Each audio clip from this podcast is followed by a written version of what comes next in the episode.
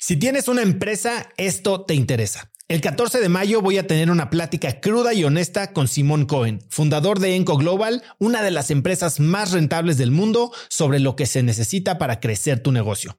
Después de muchos años en el mundo del emprendimiento y con la perspectiva de los cracks a quienes he entrevistado, hoy sé que la realidad es que no existe un secreto si es que quieres escalar. Lo que sí funciona es tener hábitos y sistemas sólidos, claridad en tus metas y aprender de quienes lo están logrando todo hoy, en tiempo real. Te invito a Business Hackers, un evento virtual en el que por primera vez Simón nos contará los detalles de su negocio para entender qué hay detrás de ese éxito y qué es lo que se necesita para replicarlo en tu propia empresa. Conéctate a Business Hackers desde donde estés el próximo 14 de mayo. Inscríbete hoy mismo en cracks.la diagonal hackers y encuentras el link en la descripción de este episodio. Este episodio es presentado por Diri Móvil, la innovadora compañía de telefonía celular que conecta a cientos de miles de mexicanos. Yo no sé a ti, pero lo peor que me puede pasar es quedarme sin datos en mi plan o quedarme incomunicado en eventos y no poder trabajar desde donde esté. Platicando con amigos sobre este problema, hace unos meses conocí Diri, que es el líder indiscutible en la venta de eSIMs digitales que puedes usar como línea principal manteniendo tu número actual o también como línea secundaria para siempre estar conectado en México, Estados Unidos y Canadá. A través de la aplicación de Diri puedes gestionar tu línea y elegir entre diversos planes como el que yo uso de 40 gigas al mes por solo 279 pesos. Por escuchar cracks, Didi te regala 7 días de servicio ilimitado totalmente gratis descargando tu eSIM gratis en didi.mx diagonal cracks. Didi se escribe D de dedo y R I.mx diagonal cracks. Yo no creo en la creatividad. O sea, yo creo que la creatividad es el ocio bien enfocado. Em, porque nadie es de, a ver, cabrones, vamos a ponernos a pensar a ver qué vamos a hacer para... Es un proceso que ya traes tú de antes y que no es que se te ocurrió. Para mí el éxito es que mis hijas tengan lo necesario, que la gente que esté cerca de mí em, tenga buen trabajo, viva bien. Este, eso es para mí el éxito, ¿no? Y que la gente venga al restaurante a probar lo que, lo que yo hago, ¿no? O sea, pues los tratos, las malas pagas, eh, los insultos, este, las humillaciones, eso no está chido. Yo eso nunca lo he hecho ni lo hago. Pero está chida la disciplina, está chido el orden, está chido el respeto. Y yo cada vez me vuelvo más sencillo en mi forma de cocinar, en mi forma de, de, de lo que me gusta comer, de lo que me gusta eh, porque yo siempre digo que tengo tres tipos de cocina, la que me gusta comer, la que me gusta cocinar y la que me gusta vender. Hola y bienvenidos a un nuevo episodio de Cracks Podcast. Yo soy Osotrava y entrevisto cada semana a las mentes más brillantes para dejarte algo único y práctico que puedas usar en tu vida diaria. Mi invitado del día de hoy es el chef Edgar Núñez. Puedes encontrarlo en Instagram como arroba Edgar Núñez M. Edgar es el chef detrás del exitoso restaurante mexicano Sud 777 que hoy se encuentra posicionado como el número 23 en la lista de los Latin American 50 Best Restaurants y el número 52 a nivel mundial. Es también chef copropietario del Comedor Jacinta en la Ciudad de México y de la cadena de pizzerías Ardente. En 2020 alcanzó, gracias a su propuesta, el distintivo otorgado por Best Chef Awards y un sitio en la lista Best Vegetable Restaurants. Edgar ha expandido sus fronteras a otras ciudades de México y el extranjero con proyectos en Playa Mujeres y Medellín, Colombia. Es miembro de la Académie Culinaire de France y el colectivo mexicano de cocina. Hoy Edgar y yo hablamos de tiro deportivo, de la cultura en una cocina de alto rendimiento, de marketing de restaurantes y de cómo facilitar la creatividad. Espero que disfrutes de esta gran plática con el chef Edgar Núñez. Pues chef, bienvenido a Cracks Podcast. ¿Cómo estás, carnal? Oye, qué bueno tenerte aquí. Eh, la verdad, eh, entrevistar chefs es algo que me encantaría hacer más y tenerte a ti hoy aquí es un privilegio. Eh, normalmente sabemos mucho de nuestros invitados antes de que se sienten aquí y hoy nos sorprendiste con algo que no sabíamos y es que eres gran fan de el tiro deportivo. Sí. Cuéntame de dónde nace este interés y cómo lo practicas. Bueno, fíjate, desde chavito es que mi papá nos llevaba ahí al Estado Mayor Presidencial. A, mi papá tiene un amigo ahí, este alto rango militar. Y entonces, pues mi papá era de la creencia, yo soy de la creencia que toda persona debe de saber utilizar un arma, ¿no? Este, mujeres, yo que tengo tres hijas, pues ahora yo las llevo de repente a que vean y que se vayan acostumbrando un poquito al ruido, a las cosas este, de esto, ¿no? Al hijo de mi novia también me lo he llevado a que, pues ya que vaya aprendiendo y eh, pues mi papá nos metió en ese, pues en ese mundito de, de, del tiro deportivo, ¿no? Este, he hecho competencias, he hecho varias cosas, este, padres, ¿no? No le puedo dedicar tanto tiempo como antes. Eh, ahorita le dedico los domingos nada más en la mañana. Todos los domingos. Todos los domingos. Este, y, y pues ya, ¿no? O sea, lo he dejado, lo he dejado bastante como muchas otras cosas, como las motos o como, como otras cosas las he tenido que dejar, pues por las hijas y por, por la chamba, ¿no? Entonces, pues antes me podía ir el domingo todo el día, andar en moto y pues no pasa nada, ¿no? Ahorita ya mis hijas me dicen, ¿qué onda, compadre? ¿A qué hora llegas? Este. Y hablando del tiro deportivo, eh, ¿qué es las cosas que más te fijas? ¿Qué tipo de pistolas o de armas son las que prefieres? Pues hay diferentes tipos, ¿no? O sea, dependiendo, pues está el tiro de precisión, que son, eh, por lo general, son armas que te las hacen a, la medida de tu mano, ¿no? O sea, por lo general son suizas, italianas, entonces pues te mandan como un molde donde es como, haz de cuenta, una, una plastilina y entonces ahí te dan las instrucciones para que puedas, este, para que agarres la empuñadura del arma y entonces esa la hacen a madera a mano y, y pues ya, ¿no? Este, se tira diferente con un, con un brazo, calibre chiquito, calibre 22. Ya ahora en las Olimpiadas. Ese es el olímpico. Ese es el olímpico. Bueno, ya ahora en el olímpico creo que son ya hasta de aire y electrónicas, ¿no? O sea, ya, ya está muy avanzado el, tema, ¿no? De hecho, eh, pues yo que tengo ahí contacto con, con, con militares y con gente que está metida en fuerzas especiales y en ese tipo de cosas, ahora los entrenamientos son totalmente virtuales y con armas de aire, ¿no? O sea, los simuladores, como funcionan ahora, pues es como si jugaras este PlayStation, pero pues trepado en una camioneta que se mueve, simulando las posibles eh, cosas que pudieran pasar, pantallas 360 grados, y entonces te suben como si fueras en un, diferentes eh, vehículos militares, diferentes escenarios, las armas eh, reales, pero en lugar de utilizar balas, proyectiles, utilizan aire y entonces ese aire, la presión es como si dispararas lo mismo, ¿no? Entonces te acostumbras porque eso te tienes que acostumbrar. A la patada a la patada de la, de, del arma, ¿no? O sea, muchas cosas que te tienes que ir acostumbrando al ruido, sobre todo, ¿no? O sea, pero pues que a la hora de que hay algo, pues algo violento, algo así, pues lo que menos oyes es el, sonido, pero que a la larga te puede, eh, te puede joder el oído, ¿no? Entonces, em, en el tiro deportivo pues, estás muy, muy protegido, muy cuidado, te tienes tú que cuidar mucho, pues porque son exposiciones a, a, sonidos, sobre todo porque son cuadros, ¿no? En donde pues el sonido rebota mucho más. Entonces, este, pues te tienes que proteger. Hacen un tiro cerrado. Sí, o sea, digamos, es un cuarto así como esto, cielo abierto, pero pues la, la, la, manera en la que rebota el sonido, pues es, es muy fuerte. ¿no? ¿Y qué tipo de armas son las que disparas tú normalmente? Pues tengo, la verdad, tengo un poquito de todo, ¿no? Este, tengo este, pues las que más tiro pues son 380, ¿no? Este, pero pues ahorita conforme se va encareciendo todo, pues ya este te cuesta 15 pesos el disparo, ¿no? Entonces, pues imagínate, también se va encareciendo, ¿no? Entonces tengo mis rifles 22 donde te sale mucho más barato este disparar y descargar esa adrenalina.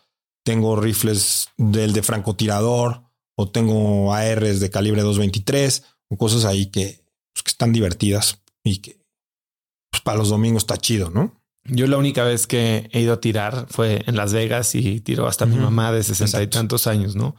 Eh, algo que me llama mucho la atención y que he escuchado mucho, de hecho, últimamente, es como hay gente que se mete algo similar a la arquería, ¿no? Eh, y lo que les llama la atención de la arquería y que yo veo eh, de forma muy similar en las Olimpiadas, por ejemplo, en estos tiros de precisión, es el el tema de la calma. ¿Cómo tienes? Tú dices descargar la adrenalina, pero no me imagino que sales a tirar balas a lo loco. No, no, no. O sea, ¿cómo es el proceso de encontrarte en este momento en el que controlas milimétricamente tu cuerpo para poderle pegar a un blanco? A la hora que es estilo deportivo hay como dos maneras, ¿no? O sea, está el tiro de, de precisión, que hay que pararse diferente, y el tiro reactivo, que es objetivos que se pueden ser movibles o no movibles, con o sin, eh, eh, ¿cómo se dice? Este, obstáculos, ¿no? Entonces, pues los parados son diferentes. En, en, en el tiro de precisión no hay tanto tiempo y en el tiro de reacción es en cuánto tiempo haces un recorrido eh, de, de, de, de, ¿cómo se llama? De objetivos y en cuánto tiempo lo haces y con qué precisión lo haces, ¿no? entonces ahí se hace un puntaje y se hace una regla de tres, tiempo contra puntos y ahí es como, como ganas o pierdes, ¿no? Entonces, por lo general, la verdad es que el equipo, este, mi grupo de amigos son señores ya mayores, este, este, pues arriba de los 55, 60 años. Me gusta mucho platicar con ellos, me gusta mucho estar con ellos porque es gente que tiene un conocimiento de las armas tremendo, ¿no? Entonces, este, pues ellos nos ponen ahí, bueno, ponen ahí para que nosotros, los más chavitos, bueno, yo soy el más chavito, tengo 42 años, pero este, soy el más chavito de todos, pero pues ellos nos ponen ahí para que nosotros nos divirtamos. Pero es gente que tiene mucho conocimiento este, de armas y de, y de cosas porque tiene 50 años este, viendo y haciendo y viendo todo lo que ha pasado, las tecnologías nuevas, se van a las ferias en Estados Unidos, entonces conocen mucho, o sea, es muy chistoso porque cada que pasa algún atentado raro, ¿no? Este, en México o algo así, pues entonces empezamos a mandar fotos y entonces empezamos a nosotros a ver, este, pues qué armas utilizaron, qué tal, los posibles escenarios que pudieron haber pasado, o puta, qué pendejos con todo ese equipo que traen, pues no lograron lo que tenían que lograr, o, o sabes, o sea, empezamos a, a hacer nuestras conspiraciones,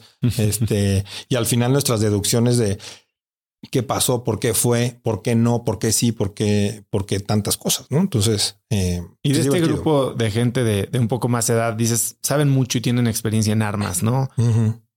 Tienes conversaciones de otro tipo en las que dices, estoy aprendiendo de, se vuelven tal vez mentores ocasionales o incidentales en otras áreas de la vida. Sí, bueno, eh, sí, es gente pues que ya es retirada, ¿no? Es gente que ya, em, ya ahora vive de lo que, de lo que hizo, ¿no? Este, ya tiene sus hijos casados, ya tienen todo su tal, ¿no? Entonces, yo me los junto de repente en el restaurante, ¿no? Les invito, los invito a comer y entonces, pues platicamos de muchas tonterías, ¿no? Pero, pero, em, pues sí, hablamos de, de, de muchas cosas, este, de comida, o sea, siempre que hay, por ejemplo, ahora que fue el día de los tamales, ¿no? Entonces, hacemos un, hacemos alguna cosa y alguien pierde y pues le toca llevar los, los, los tamales, ¿no? O la rosca o el pan de muerto. O sea, cada que hay, em, cada que hay algo que envuelva el tema de, de, la, de la gastronomía, este, siempre hacemos algún concursito o alguna cosa y pues el que pierda le toca pagar los tamales o le toca este, algo, ¿no? ¿Cómo haces el resguardo y la educación eh, digo, yo cuando iba en secundaria me acuerdo que el hermano de una amiga tuvo un accidente en el que se disparó una pistola de dos niñitos de primaria eh, jugando, la sacaron y uno quedó cuadrapléjico eh, o parapléjico. O sea, una historia horrible, ¿no? Y, escuchas de muchas situaciones en las que por inocencia y por descuido. No, yo no creo que es inocencia ni descuido. Ahí es falta de educación de los papás a los hijos, ¿no? En el cual pues hay cosas que no se tocan y hay cosas que no, em, que, los, que los niños no pueden tocar, ¿no? Y también luego hay armas que tienen en la casa que no son seguras ni, para ti, ¿no? O sea, como que pues un revólver, por ejemplo, ¿no? O sea, un revólver es, se vuelve muy inseguro porque, eh, o sea, es la, el arma más confiable que hay, pero es muy insegura porque tienen los gatillos muy sensibles. Eh, a la hora de que no tienes bien puesto el seguro, es un arma de doble filo cuando tienen las armas digo, para mí, ¿eh? el seguro, si no estás bien acostumbrado a momento sacar, quitar seguro y disparar, quitar, guardar y poner el seguro otra vez, se, torna muy peligroso, ¿no? Entonces, este, mm, el problema de los revólveres también es que, pues las películas te enseñan cómo, cómo ese movimiento y entonces en ese movimiento lo, eh, accionas. lo accionas. Y entonces, si, si, si, en el momento que tú haces el movimiento, la pistola gira hacia tu lado y en ese momento el, el gatillo lo detonas, pues te vas a matar, ¿no? Entonces son, son armas que son muy, son muy seguras, pero son muy peligrosas. Son muy en seguras. Caso, ¿Cómo cuidas eso en tu casa? Bueno, número uno, pues mis armas están desabastecidas, ¿no? Solo tengo algunas que están eh, abastecidas en diferentes espacios de la casa por cualquier emergencia, pero, pero pues las niñas saben perfectamente que esas cosas no las pueden tocar, ¿no? Y son, son muy obedientes, ellas saben este, qué pueden tocar y qué no pueden tocar, ¿no? ¿A qué edad te hiciste tu primer tatuaje? Wow, no sé, como a los 18, 18, 20, el del cuello. ¿Qué es? Después de hablar de pistolas, el dios de la muerte. ¿Dónde dicen que cocina este señor? el dios de la muerte. ¿Qué, ¿Qué, pasaba en tu vida en ese momento? No, no, la, muerte es algo pues, que está presente todos los días, nada más que luego nos da miedo andar pensando en ella, ¿no? O sea, eh, la cultura mexicana es muy dada a la, a la muerte, pero pues cuando te va a tocar es cuando más miedo le tenemos, ¿no? Entonces, eh, muy bonito el Día de los Muertos y muy tal, pero a la hora de la hora, este, nos da mucho miedo, ¿no? O sea, a mí no me da miedo, al contrario, hay que, em, pues va a pasar, es lo único que sabemos que va a pasar tarde o temprano. A mí me da miedo cómo va a morir, pero de que me vaya a morir, nada. O sea, yo soy, además de que soy una persona muy estructurada, de que tengo a toda la gente que quiero ya bien, este, yo lo que menos quiero dejarles pedos en mi vida, este, ni a mis papás, ni a mis hijas, ni a mi ex esposa, ni a mi novia, ni a mi tal todo está perfectamente arreglado para que el día cuando me toque, pues ya me tocará y ya saben dónde me van a recoger, dónde me van a enterrar, qué le toca a cada quien y qué tengo que hacer y ya. ¿Cómo era tu vida en esa época? Hace poco estaba leyendo, creo que fue un tuit tuyo que decías, mi papá nunca se paró en mi escuela, en ninguna de las 20 que estuve porque me corrieron de todas. Y ahora llevo 10 minutos tardes a recoger a, mi, tarde a recoger a mis hijas y me las manejamos. ¿Cómo era tu vida en ese entonces? ¿Cómo fue la relación con tu papá? No, yo tuve una infancia súper chingona, ¿no? O sea, ahí puedo decir groserías. Sí, claro. Este, tuve una infancia bien bonita, ¿no? O sea, la verdad es que no tengo, sea, yo a mí todavía me tocó salir al parque, jugar, este, llegar todo raspado, todo roto, ¿no? Este, pelearnos en la calle, este, agarrarte a madrazos en un partido de fútbol, de béisbol, de tal, que no pasaba de más, ¿no? Este, a mí me tocó chingón, ¿no? O sea, trepar árboles, andar en bici, en, o sea, en, avalancha, ¿no? Que, que pinches, este, eh, juguetes de niños inseguros que, que no es posible que, que, nos dejaran jugar con esas chingaderas, ¿no? Pero, pues sí, o sea, tirarte de una bajada como estas en una avalancha era, este, un suicidio, ¿no? Este, y ahora los niños tan protegidos que están, o sea, ahorita ves que los niños no pueden ir adelante, no pueden ir atrás, tienen que ir amarrados. No mames, en mi época, mi papá nos llevaba en un gran marquís atrás, hecho la madre, pedo, este, y pues nunca nos pasó nada. No estoy diciendo que esté bien, pero, pero, pero, pues, o sea, soy de una generación que, que nosotros no secuestrábamos a nuestros papás, ¿no? Y ahora la mayoría de la gente vive con los secuestrado por lo que quieren los hijos y por lo que no. Y yo soy de pues, un poquito, pero pues tampoco, este, tampoco tanto, no? O sea, tampoco irnos a los extremos ni tampoco digo, si mi papá no iba a mi escuela, pues era porque pues, no podía, no? O sea, no porque no quería. Yo que puedo, pues voy por ellas, no pasa nada, no? O sea, pero luego ya que te exigen tanto de que el festival de no sé qué, que en mi época tampoco era así que exigían tanto la presencia de los papás en la escuela y ahora te exigen muchísimo el pues, que creen que uno no trabaja o que uno no tiene que hacer. Además, no les va a pasar nada si no vas a verlas bailar a ella y a otros 20 güeyes. ¿Qué tipo de papá crees que eres o te gustaría ser? Veía también un intercambio, creo que en WhatsApp con una de tus hijas, en las que te respondía con monosílabos. Sí. O sea, ya, o sea, a los siete años ya son adolescentes, ¿no? No, yo quiero ser un papá que, confíen en mí, ¿no? Este, que saben que las voy a cuidar toda la vida. ¿no? Este, a mí no me gustaría ser el papá de puta, que les pase algo y digan, puta, me va a matar mi papá. Este, más bien es cuando tengan un pedo es de, le tengo que hablar a mi papá, ¿sabes? Porque saben que, que em, las voy a sacar de, del problema en el que estén. Y si ellas hicieron algo mal, pues tendrán que afrontar las consecuencias de sus actos, ¿no? O sea, jamás encubriría yo algo, algo malo o algo, por más que sean mis hijas, ¿no? Pero, pero sé que como las estoy educando, no, no voy a tener un problema rarillo ahí con ellas, ¿no? Porque nunca dejan de sorprendernos. Sí, nunca te dejan de sorprender. Lo que pasa es que una es la educación que tú le des y nunca sabes con qué tipo de gente se pueden llegar a juntar. Y por esa razón o por esas ganas de aceptación, pueden llegar a hacer cosas que nunca harían si estuvieran ellas solas, ¿no? Entonces, nunca sabes, nunca te voy a, no, o sea, ¿no? ¿Alguna vez hiciste tú algo por aceptación? ¿Algo de lo que te arrepientas? no, la neta no. O sea, pues pelearme, este, fumar, ¿no? Este, em, tomar a lo mejor, ¿no? Este, pues sí, aventarme de algún lugar raro, ¿no? Este, robarme el coche en mi casa, este, sí, muchas cosas, ¿no? Cuéntame, ¿quién es eh, Olivier Lombard? ¿Cómo lo conociste? Olivier lo conocí porque mi papá iba en el club de industriales y este, y él llegó de chef ahí. Y entonces yo andaba ahí con la ondilla de querer, de querer meterme al tema de la, pues de la hospitalidad, ¿no? O sea, no sabía yo bien si en un hotel, si en un restaurante, si en un tal, porque a ver, la cantidad de restaurantes que hay ahora versus a la que había hace 25 años, no hay manera, ¿no? Este, porque yo siempre digo que soy un error del sistema, del sistema eh, en el sentido en el que en mi época la gente que se metía a la cocina, pues era gente que no tenía otra cosa que hacer o, o, gente que, que, mm, y no es porque a mí me haya gustado la gastronomía dijera puta, o tenía yo esa historia como los demás de mis amigos de, ah, es que yo cocinaba con mi abuelita y con mi mamá y hacemos la, yo no tengo esa pinche historia. Este, yo cuando me voy de mi casa por un pleito con mi papá, este, me salgo de mi casa, me voy a vivir a otro país y yo quería trabajar en un casino.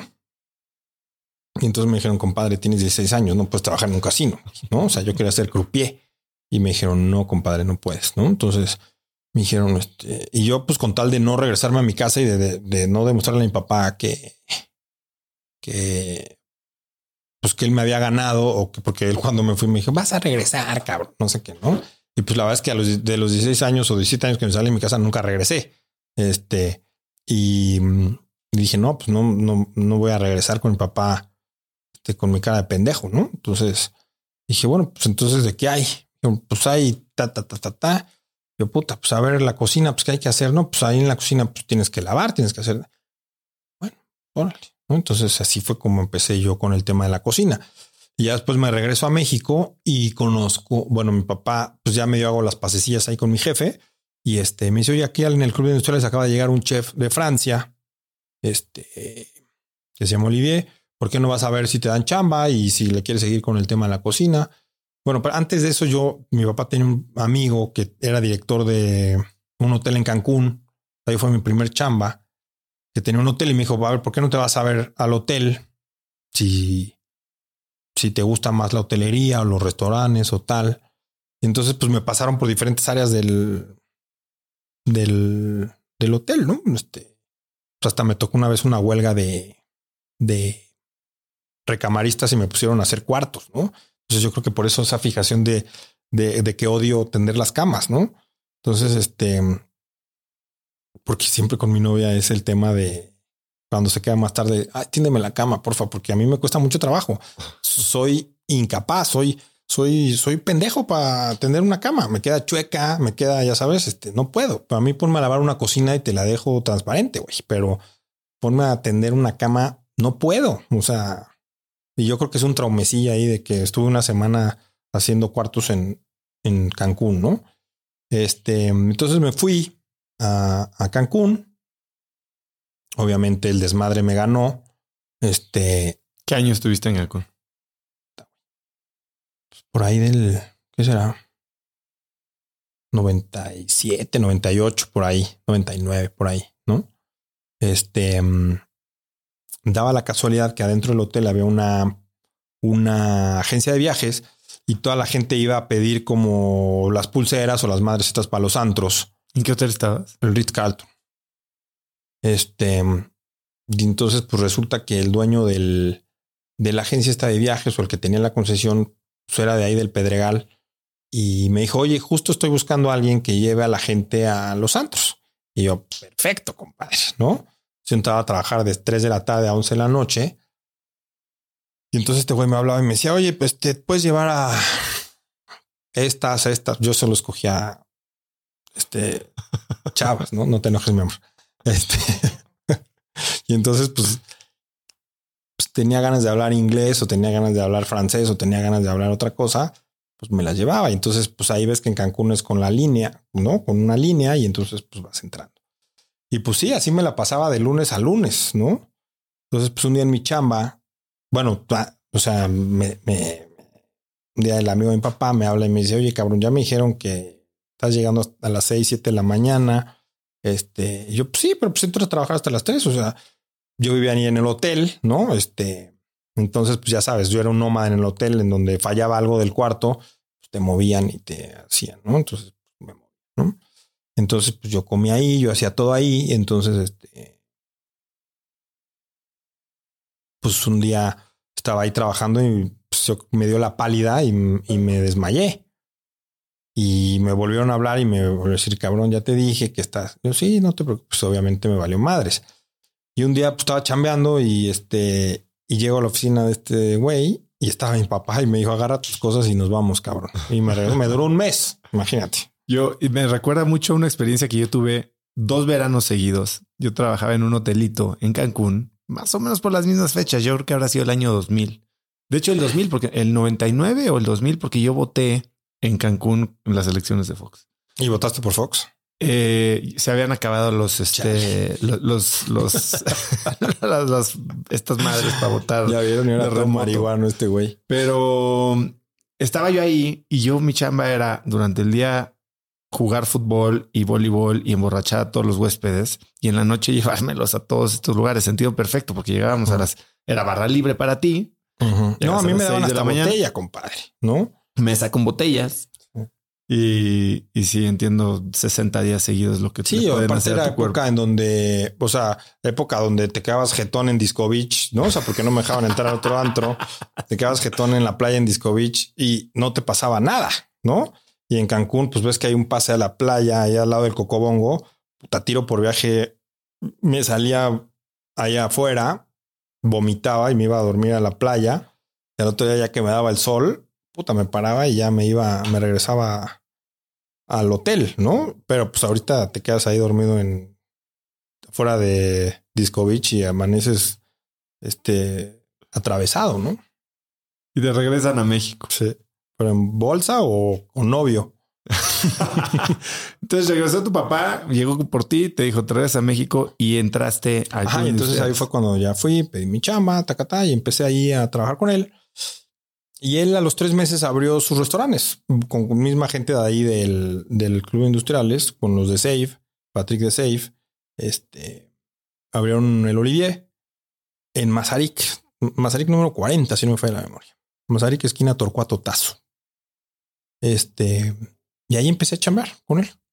Después me fui a Francia, después me regresé otra vez y ahí anduve. ¿Hubo algo que aprendiste de él en ese momento que aún mantienes?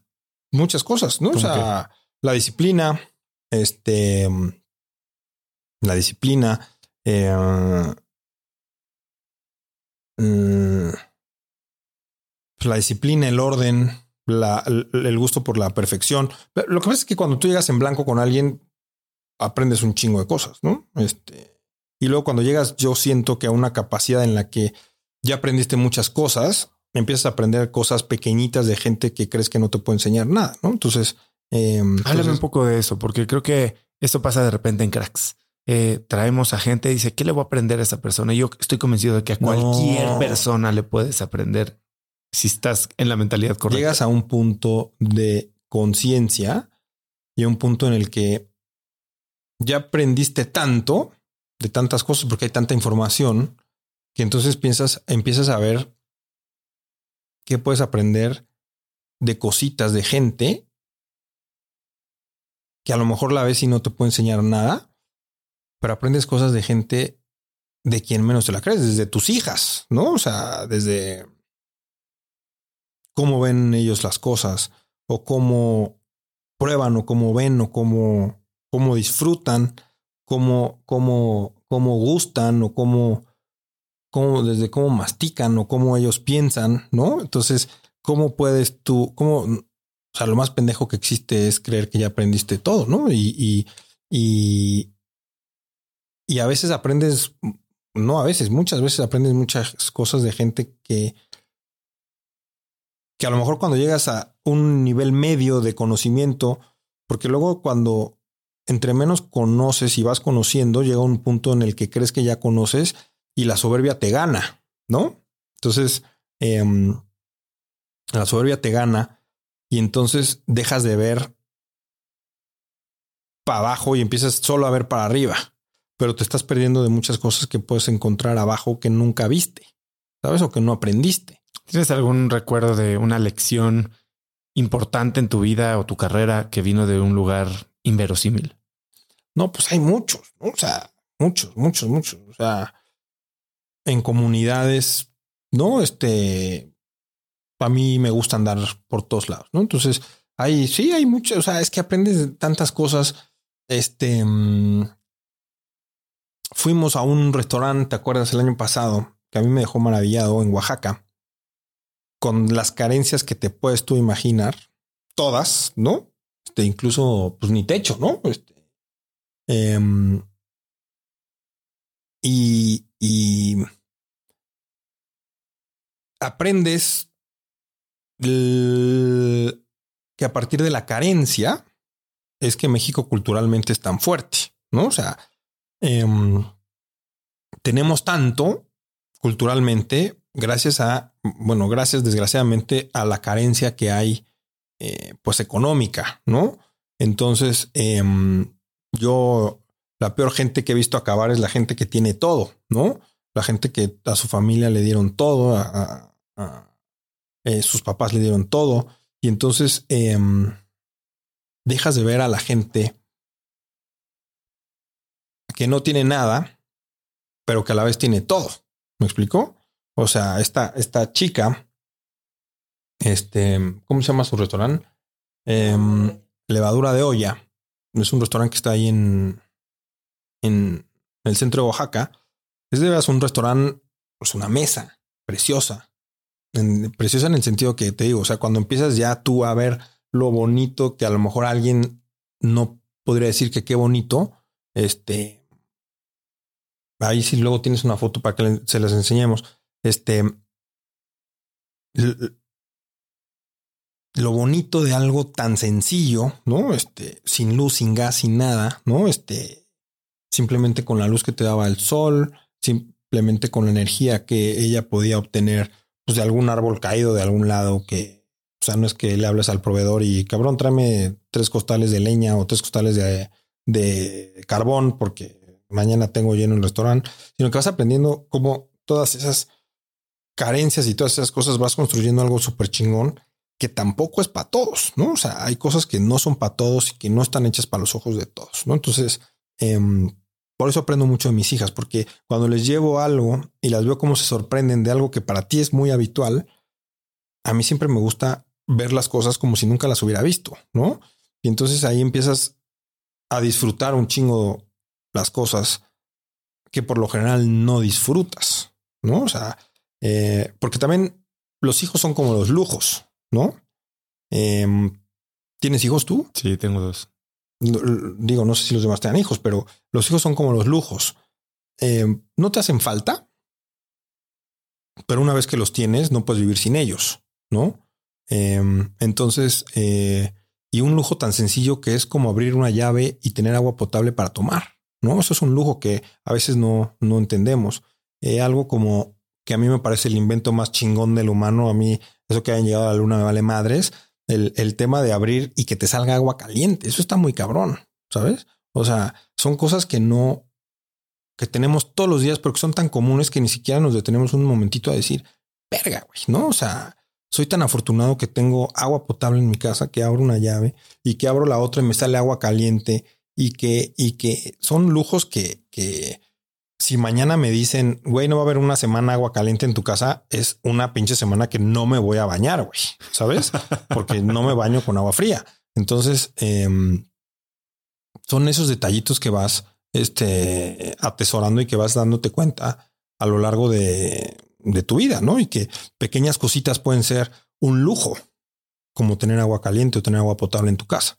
Entonces, es que es el éxito, que es el lujo, que es, no, este, no todo es eh, ostenticidad y no todo es. Y yo cada vez me vuelvo más sencillo en mi forma de cocinar, en mi forma de, de, de lo que me gusta comer, de lo que me gusta.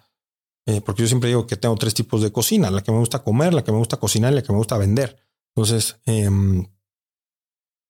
cada vez se va acotando mucho. ¿Hay algún platillo que que es la intersección de estos tres diagramas eh, que te gusta comer, cocinar y vender? Sí, el menú de gustación del, del, restaurante, ¿no? O sea, es algo que me gusta comer, cocinar y vender, ¿no? O sea, vender en el sentido no, no de no de gratificación económica o de, o de ganar dinero, sino en el sentido que me gusta vender porque mm, pues eso te ayuda a mantener otro tipo de cosas. Eh, me gusta vender porque así le puedo pagar mejor a mis colaboradores.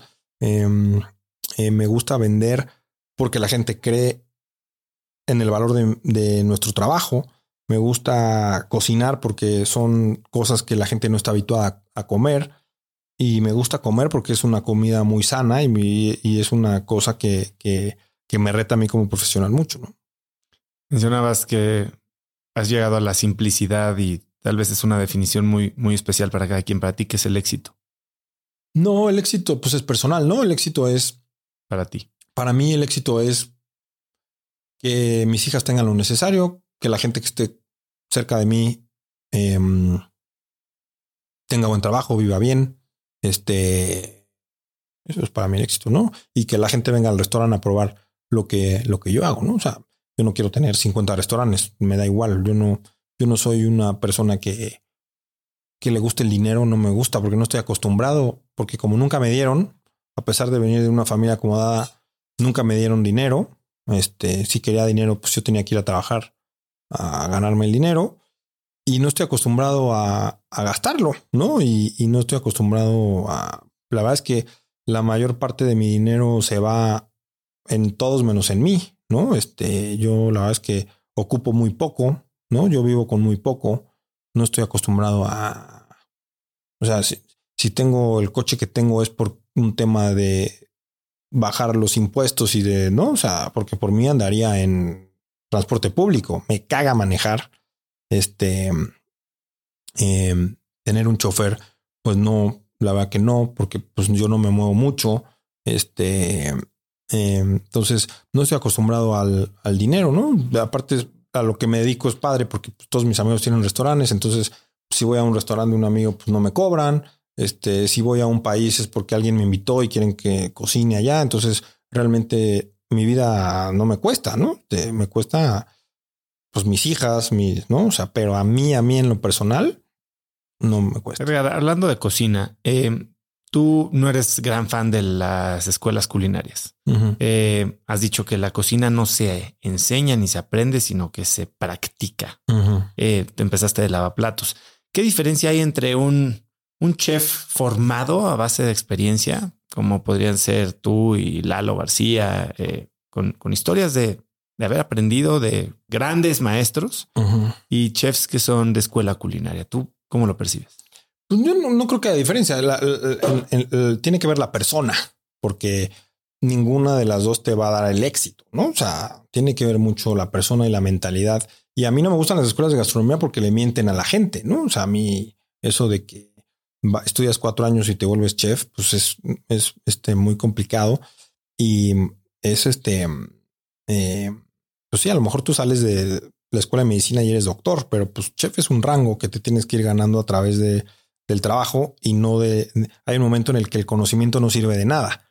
Este, hay un momento en el que necesitas hacer lo que te digan, ¿no? Este, necesitas hacer perfecto la orden que te están eh, diciendo, ¿no? Entonces, mm, hay un momento en la carrera de gastronomía que el conocimiento no te sirve de nada. O sea, que tú hayas acabado una licenciatura, pues qué chingón, güey, me vale madres pícame una cebolla bien como la tienes que picar, güey, ¿no? Y entonces esas cosas no les enseñan en la escuela. Y entonces salen de una carrera de cuatro años en donde no les enseñan a picar bien una cebolla y en donde los restaurantes necesitamos gente que piquen bien una cebolla. Pero entonces llega este paradigma en el cual este, si yo estudié gastronomía, ¿por qué me vas a pagar 10 mil pesos por picar una cebolla? Si yo soy chef, ¿no? Pues no, compa. ¿No? La neta que no. Entonces, este, pues podrás saber un chingo, pero pues si no, pues pon tu restaurante o a ver qué haces donde tú puedas mandar o donde tú puedas hacer, pero pues yo necesito un cabrón que pique bien una cebolla.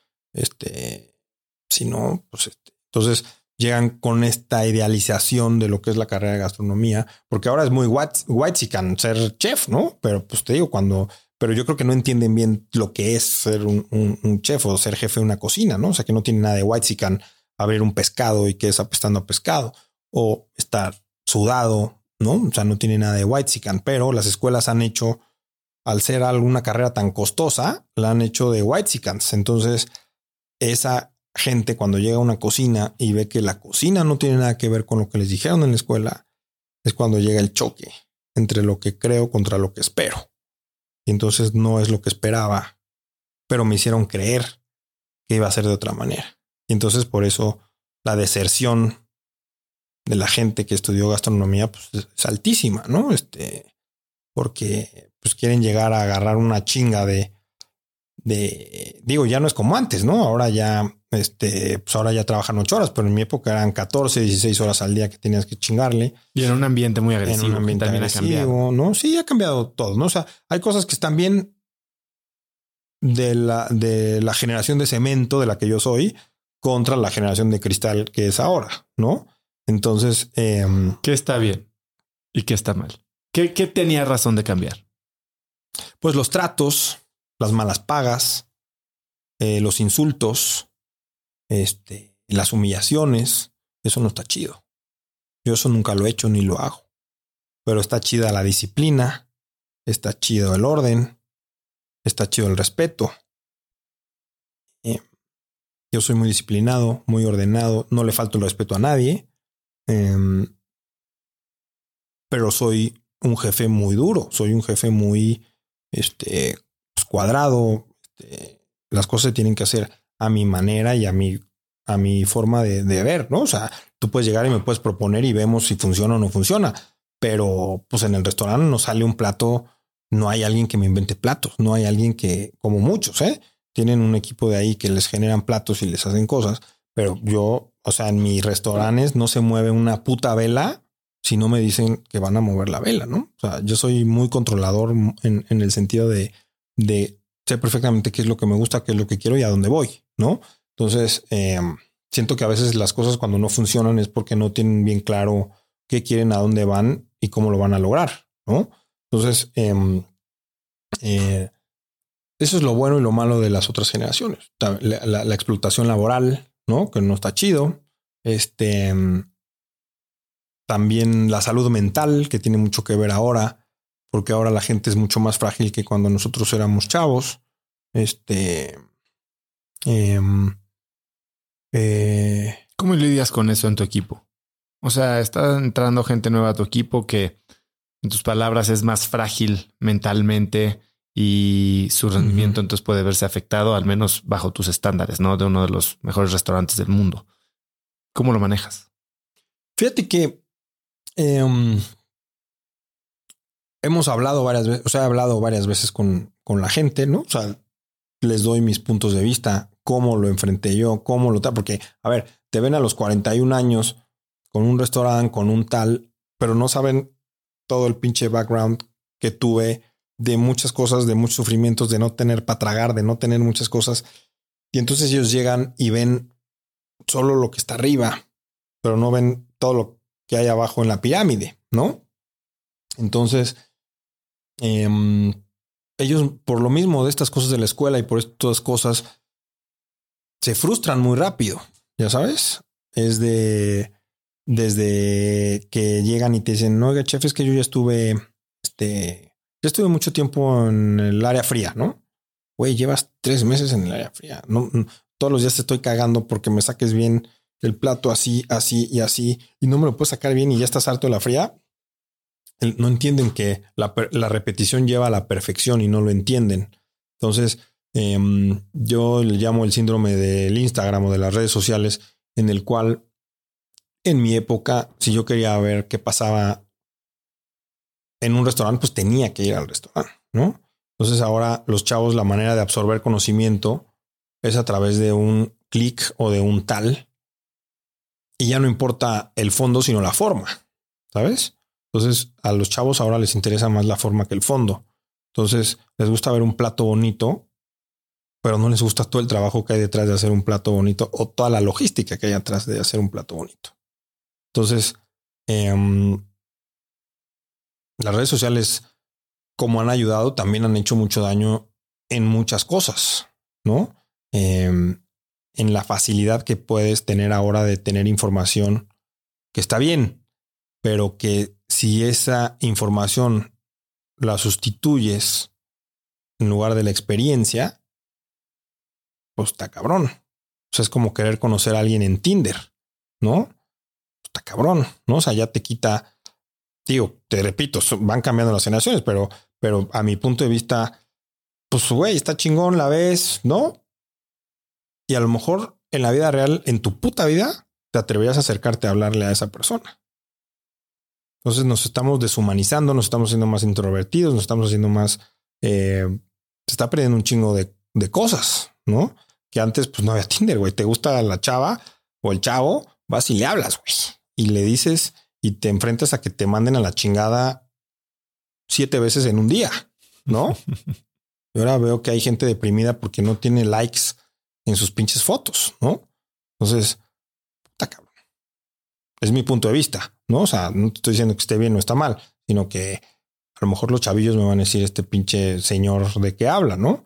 Pero, pues al final, yo ya he construido unas cosas que ellos no. Entonces, en unos años veremos quién tiene la razón y quién no la tiene. Algo de esa experiencia fue tu paso por el Noma, ¿no? Que es una experiencia de fine dining, nombrado como creo que el mejor restaurante. En esa época, eh, cuando yo fui, no, no era tan conocido. En esa época, cuando yo fui, o sea, es conocido ahorita, pero René, cuando abrimos, bueno, cuando abrió, pues era muy chistoso porque pues era puro escandinavo el que trabajaba ahí. Llegó un mexicano y yo era como un pinche chango, ¿no? No, no sabía ni dónde estaba México, ¿no? Este, en ese momento no era tan famoso René. De hecho, servíamos desayunos porque estábamos en la embajada de Islandia, donde estaba el restaurante, entonces, pues para mantenerse el restaurante, René tenía que servir este, desayunos en, en la embajada, pues que le ayudaran a pagar la renta, que le ayudaran a pagar la nómina. Y este se hizo famoso años después. Cuando yo estaba ahí, la neta es que no, no era tan famoso, ¿no? O sea, empezaba a sonar ahí este, en Dinamarca y así. Yo fui a través de un amigo que me lo presentó porque yo en mi puta vida había oído hablar de él. Te digo, no había redes sociales en el cual este, te pudieras enterar de quién era este güey, ¿no? Entonces a mí me pareció interesante irme a vivir a un lugar que era, se ha vivido en muchos lados, pero no algo que era culturalmente diferente a mí, ¿no? Entonces, em, pues servíamos desayunos, en las comidas no había casi nadie, había en la terraza, pues un, para que la gente se sentara a ver el mar y ver pasar los pinches barcos, pues había cervezas y había snacks. había algo de lo que tú viviste que te hacía ver o que te podría hacerte imaginar que podía convertirse en un restaurante ese calibre? Sí, la verdad que sí, porque mm, tú lo ves en la pasión de la gente, ¿no? O sea, eh, eh, por ejemplo, mi novia, que, no tiene nada que ver con, con el tema de la gastronomía, le da risa ver que la gente que estamos metidos en el mismo gremio todo el tiempo hablamos de lo mismo, ¿no? O sea, no sé si así sea pues, con los doctores o con los arquitectos o con lo tal, pero nosotros estamos hablando todo el tiempo de comida, todo el tiempo de vino, todo el tiempo de restaurantes, todo el tiempo este, de lo mismo, ¿no? Entonces, pues cuando al final del servicio nos quedamos y le veía yo lo apasionado que era y tal, y en un país donde había una carestía grande de gastronomía, este, pues este, dijiste, güey, la va a romper, ¿no? Este, la va a romper en el sentido, porque te digo, soy yo de la generación de la gente que salimos de nuestros países, aprendimos en otros lados en otros lados más estructurados, ¿no? Como Francia o como, sobre todo Francia, ¿no? Em, que eran mucho más estructurados gastronómicamente hablando que, que, los demás. Me refiero a estructurados en el sentido que los métodos de cocción tienen nombres, los cortes tienen nombres, todo tiene nombre, o sea, muy estructurado. Em, sistemático. Sistemático a regresar a tu país y sistematizar tu cocina, ¿no? tu cocina mexicana, tu cocina tal. Y entonces, a través de esa sistematización, puedes llegar a crear un chingo de cosas, ¿no?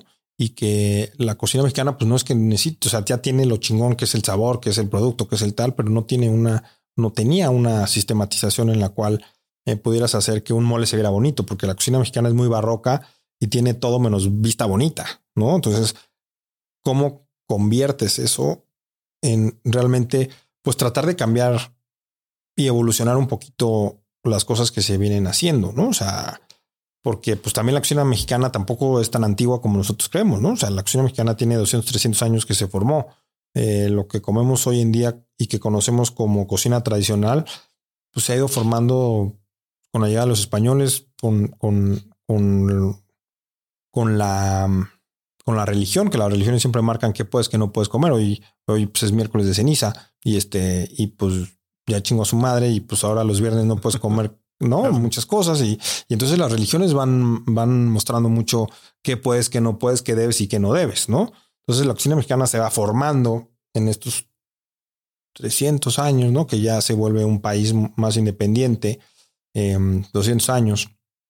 Eh, y entonces vas formando este tipo de cocina tradicional que creemos, este, que no es lo mismo cocina tradicional en México que en China, ¿no? O sea, que, que a lo mejor en China hay sopas que tienen 3000 años que se están comiendo y la neta es que los moles que nosotros comemos hoy en día en México tienen 100, 200 años, ¿no? O sea, con la llegada de los españoles o por un lado y con la llegada de los asiáticos del otro lado, se van formando la gastronomía y se va formando pues lo que conocemos hoy como cocina tradicional mexicana, ¿no? Entonces, em, pues la cocina es la, cocina no es estática, la cocina es evolutiva. Y entonces lo que hoy era sano, lo que antes, lo que hace 50 años era sano, hoy no es sano. O el acceso que tenías, porque todo el mundo dice, es que antes se comía mejor. Pues yo no creo, güey, ¿no? O sea, yo ahorita le hablo a mi proveedor de Ensenada y le digo, cabrón, mándame un atún de 80 kilos para mañana, lo saca, lo sacrifica y mañana me lo manda en la noche y a las 8 de la mañana lo tengo en el restaurante. A ver, dime si tú antes podías tener un pescado así de fresco, ¿no? Entonces, el producto te marca, te marca todo. Lo que pasa es que luego también vivimos en una pinche idea somos, el, latinoamericano es muy dado a la idea de vivir en el pasado, ¿sabes? En el antes era mejor, antes era tal, antes. Pero pues la neta es que no es cierto. Hay muchas cosas que no son ciertas, ¿no? O sea, hay muchas cosas que, que vivimos de un sueño que no nos permite ver el presente y cuando no ves el presente no puedes ver el futuro. Y entonces no te vuelves un, no te vuelves un eh, agente de cambio en lo que estás haciendo, ¿no? Entonces, eh, pues, producto mexicano más cocinero mexicano es igual a cocina mexicana. Entonces, em, habrá mucha gente que diga, no, es que este güey no hace cocina mexicana. pues sí, sí hago cocina mexicana, ¿no? O sea, ¿quién dice que no hago cocina mexicana? ¿Por qué no hago cocina mexicana? Quiero saber por qué crees que no hago cocina mexicana. Eh, pues porque estamos acostumbrados a que nos sirvan el pinche guajolote, ya sabes, así con el mole. Pues no, o sea, o la idea de que los tacos entre más mugrosos, más sabrosos, pues no es cierto, ¿no? O sea, hay muchas cosas que, que mentalmente necesitamos este, cambiar o evolucionar porque nos gusta comer comida tradicional. No, no, no, Bueno, güey, pues entonces vente en burro a trabajar y bañate a jicarazos en tu casa, ¿no? No, bueno, entonces eres tradicional o no eres tradicional. O sea, si te enfermas, pues entonces cúrate con hierbitas, güey. ¿A qué vas al doctor? con un chamán, güey, a que te hagan, ¿no? Este, entonces, pues es muy contradictorio eh, la idiosincrasia mexicana, ¿no? ¿Qué cambia en ti, en tu forma de operar, eh, en, tu mente cuando te vuelves dueño de un restaurante? Abres Sud 777, ya tienes una participación, no eres dueño único, tienes socios, pero ya eres el hombre de la casa. ¿Cómo se vive eso? Bueno, cuando yo abrí el restaurante, pues era muy ignorante, ¿no? O sea, era chavito, ¿no? Ignorance is a bless, ¿no? O sea, no, no, no ves todos los riesgos que puede llegar a haber en abrir un restaurante, en, que la gente te dé dinero para confiar en ti en un negocio, ¿no? Entonces, y ahora entre más conoces y más sabes, más miedo te da, ¿no? Este, entonces, em, pues sobre todo entender que una decisión tuya puede atraer muchas cosas malas, a veces más malas que buenas, ¿no? O sea, porque a lo mejor hace 20, bueno, este año cumplimos 15 años con el restaurante. Eh, eh, corrías muchos riesgos de muchas cosas, ¿no? O sea, de, abrir un restaurante en el Pedregal, eh, solo, metido en una zona residencial, sin nada alrededor. Yo pensé, pues no hay nada, güey, vamos a, ¿no? Pero ahorita ya la gente de la Condesa no se mueve en la Condesa, la gente de la Roma no se mueve en la Roma y la gente de, ¿no? Entonces ya se hicieron pequeños guetos en el cual, pues ahora los restaurantes hay que diseñarlos para el grupo de gente en el que estás conviviendo, ¿no? Entonces, em, pues sí, se vuelve una responsabilidad muy grande y sobre todo a la hora de los chingadazos como es una pandemia, ¿no? O sea que a mí me han tocado varios chingadazos con el restaurante. Me han tocado, pues la primera pandemia que pasó con Felipe Calderón acaba de abrir el restaurante. Este, y pues también casi me truenan, ¿no? Este, porque ahí sí hubo como medio estado de excepción en el cual todo estaba cerrado, ¿no? Este, nos cerraron como 15 días, pero pues cuando te cierran hay una repercusión otra vez de que el motor vuelva a agarrar porque pues, la gente estaba asustada, este, no querían salir, no querían, ¿no? Este, luego lo del temblor del 17, ¿no? Que también fue un desmadre. Este, y luego lo de la pandemia, ¿no? O sea, realmente soy un sobreviviente. Porque sí me han tocado duras, güey. O sea, sí me han tocado duras y me ha costado mucho dinero este poder mantener las cosas a mí y a mis socios. Este, pues cuando la pandemia no corrimos a nadie, les pagábamos al 100% su salario. Pues ya era mi pedo a ver cómo generaba yo dinero para pagar las nóminas, ¿no? Entonces, ¿Cómo lo hiciste? Porque estaba leyendo cómo lo había hecho, por ejemplo, la línea en Chicago, ¿no? Que habían hecho estos kits para llevar la experiencia de la línea a Chicago y digo, a, tu casa y estaban vendiendo suficiente o hasta más de lo que vendía el restaurante eh, en, su operación normal. ¿Tú cómo lo hiciste? Nosotros, yo diseñé el menú de degustación para llevar antes que nadie, ¿no? De hecho, iba a venir, eh, Grant iba a venir al Sud el 24 de marzo y cerramos el 14. Y me dijo, güey, ya no voy a poder ir porque porque pues esto se va a poner muy cabrón y vamos a tener que cerrar. Este, ya no te voy a, ya no te voy a poder ir a ver. Y ya, este, desde entonces no me he escrito con él. Bueno, no, sí me he escrito con él un par. Y, y pues sí, este, pues nos juntamos mis socios y yo. Realmente somos dos, tres los que vemos cosas del restaurante, ¿no? Entonces, mis socios era como de, no, pues es que tenemos que hacer ¿por qué no haces ahora hamburguesas o por qué no? Y dije, ni madres, ¿no? O sea, yo no voy a cambiar mi manera de cocinar o de hacer, pues para llevar el barco ahí a la deriva, a la deriva, ¿no? O sea, o le damos o pues vemos luego que aquí le pedimos prestado, pero pues no. Entonces empecé a hacer los menús de degustación, primero yo solo, luego nos juntamos Jorge Vallejo de Quintonil, Lalo y Luis Robledo y entonces hacíamos eh, menús de degustación de los cuatro.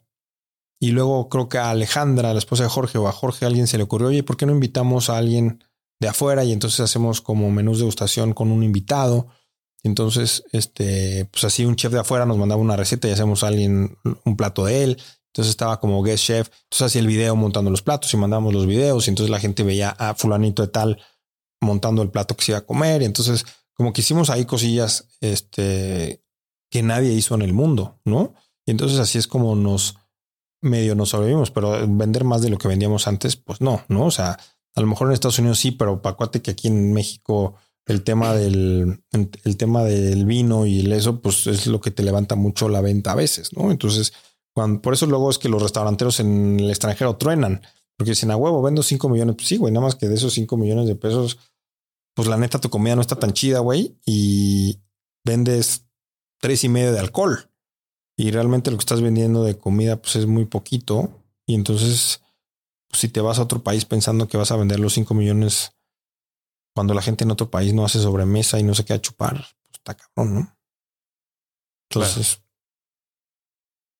Dices que la comida es evolutiva, ¿no? Y ciertamente cómo empezó Sud eh, era un concepto muy diferente del que hoy tienen. Sí. ¿En qué momento decides que no quieres copiar la comida de otros y que quieres empezar a crear tu propia comida de autor, vamos a llamarle. Y cuando oía a una persona decir el restaurante está muy bonito, pero pues la comida está normal, ¿no? Y dije, ¿no?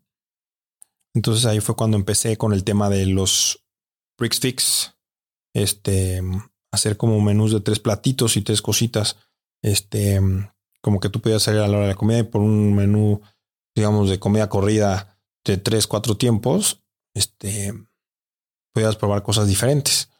Entonces fue cuando empecé yo con mi cabecita a pensar, a pensar que comía yo de chiquito y que, que me gustaba, que no me gustaba, que me quedaba bien, que no me quedaba bien.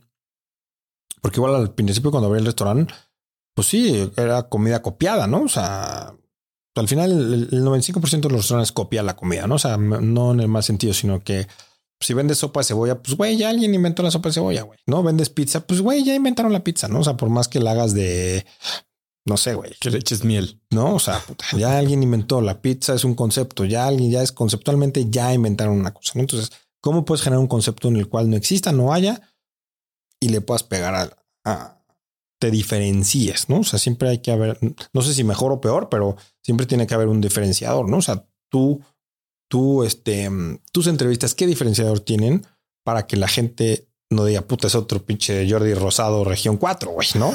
Este... Nos exhibiste, este, ¿qué haces diferente, no?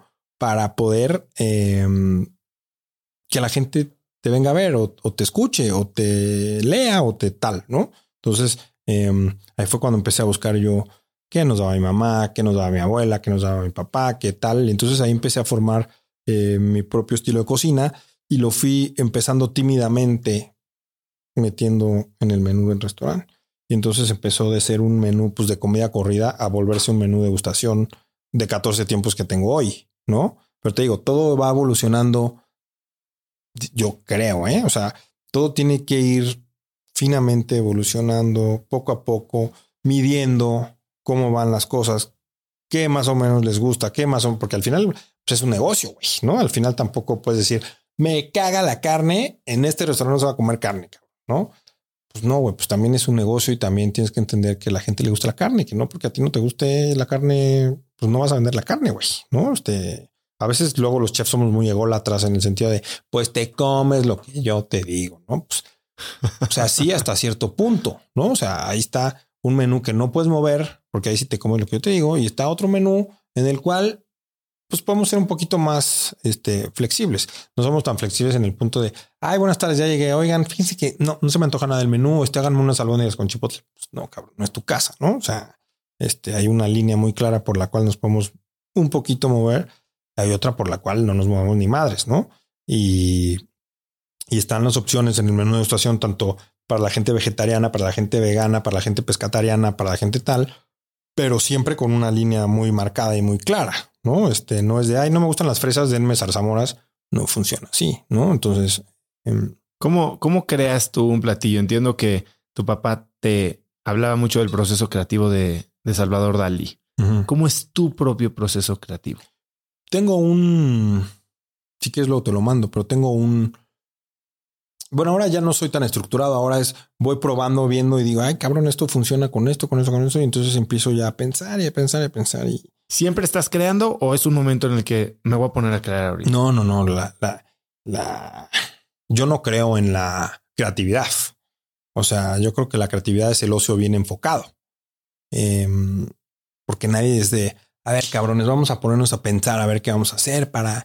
Es un proceso que ya traes tú de antes y que no es que se te ocurrió en el momento. Puede ser que se te puedan ocurrir varias cosas, que puedes crear un juicio en un momento a través de escuchar diferentes opiniones y diferentes modos de pensar de gente y en ese momento te crees un, un, un criterio o una cosa para poder tomar una decisión o poder crear una cosa que estás haciendo. Pero, pero el proceso creativo es un, un, proceso que va, que es todo el tiempo, porque todo el tiempo estás viendo, pensando, ay cabrón, esta agua me sabría bien con tierra, ¿no? Entonces, ¿cómo hago un agua con tierra? ¿O cómo hago un agua con bambú? Porque yo me acuerdo que de chavito me comían los pedazos de bambú y los pinches pandas comen bambú, entonces vamos a hacer un agua un sabor a bambú, que a cierta temperatura la podemos, y sabes, entonces empiezas a pensar de, de, de, ver el entorno. Por eso te decía que hay que tener los ojos bien abiertos, porque te puedes inspirar de una cosa que no tiene nada que ver con, con, o sea, eso de los bambús es muy ochentero, güey. Todos en la casa tuvimos bambús en nuestras casas, ¿no? Y entonces,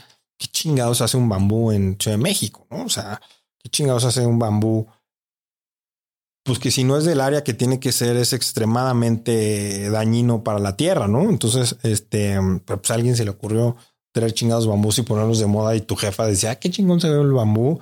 Y pues todos en los ochentas teníamos bambús en nuestras casas, ¿no? Y entonces, em, como algo como el bambú, algo tan fresco, tan verde, tan tal, lo puedes infusionar en un agua que a lo mejor si la pruebas a primero, pues no te vas a ver a bambú, pero te vas a ver a frescura, a selva, a puta, refrescarte, a como muchas cosas que puedes llegar a transmitir a través de una chingada agua de bambú, ¿sabes? Entonces, los procesos creativos, si eres una persona realmente creativa, estás pensando todo el tiempo y luego piensas mamada y media, ¿no? Y luego no, pues como un bambú, güey, no mames, ¿no? O sea, pero pues sí, ¿no? O no, es que se me ocurrió tal.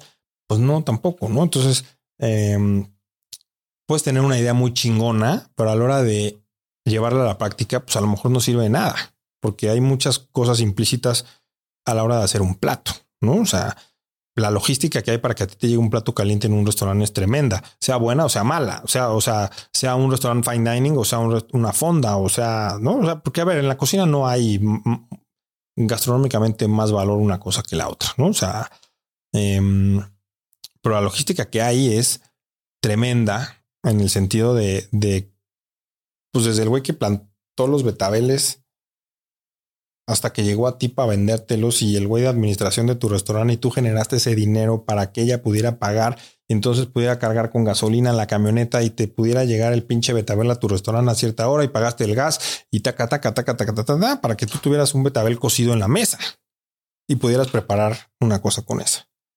Y para que tú te puedas comer ese betabel, pues ya te dije todos los factores que hay alrededor para que tú te comas un plato caliente incluso en tu casa, ¿no? O sea, tu mamá, tu esposa, tu tal, la logística que hay, si te empiezas a voltear para atrás, la logística tremenda que hay, este, para que tú ganes un salario, tú ganes un tal, pues es tremenda de mucha gente que está atrás.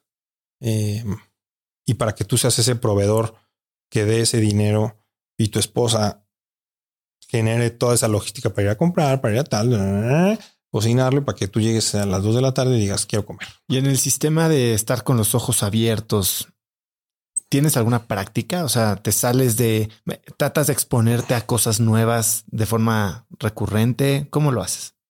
No, o sea, yo soy una persona que me expongo a muchas cosas todo el tiempo, ¿no? O sea, o sea, yo a lo que menos me expongo es a los fine dinings, ¿no?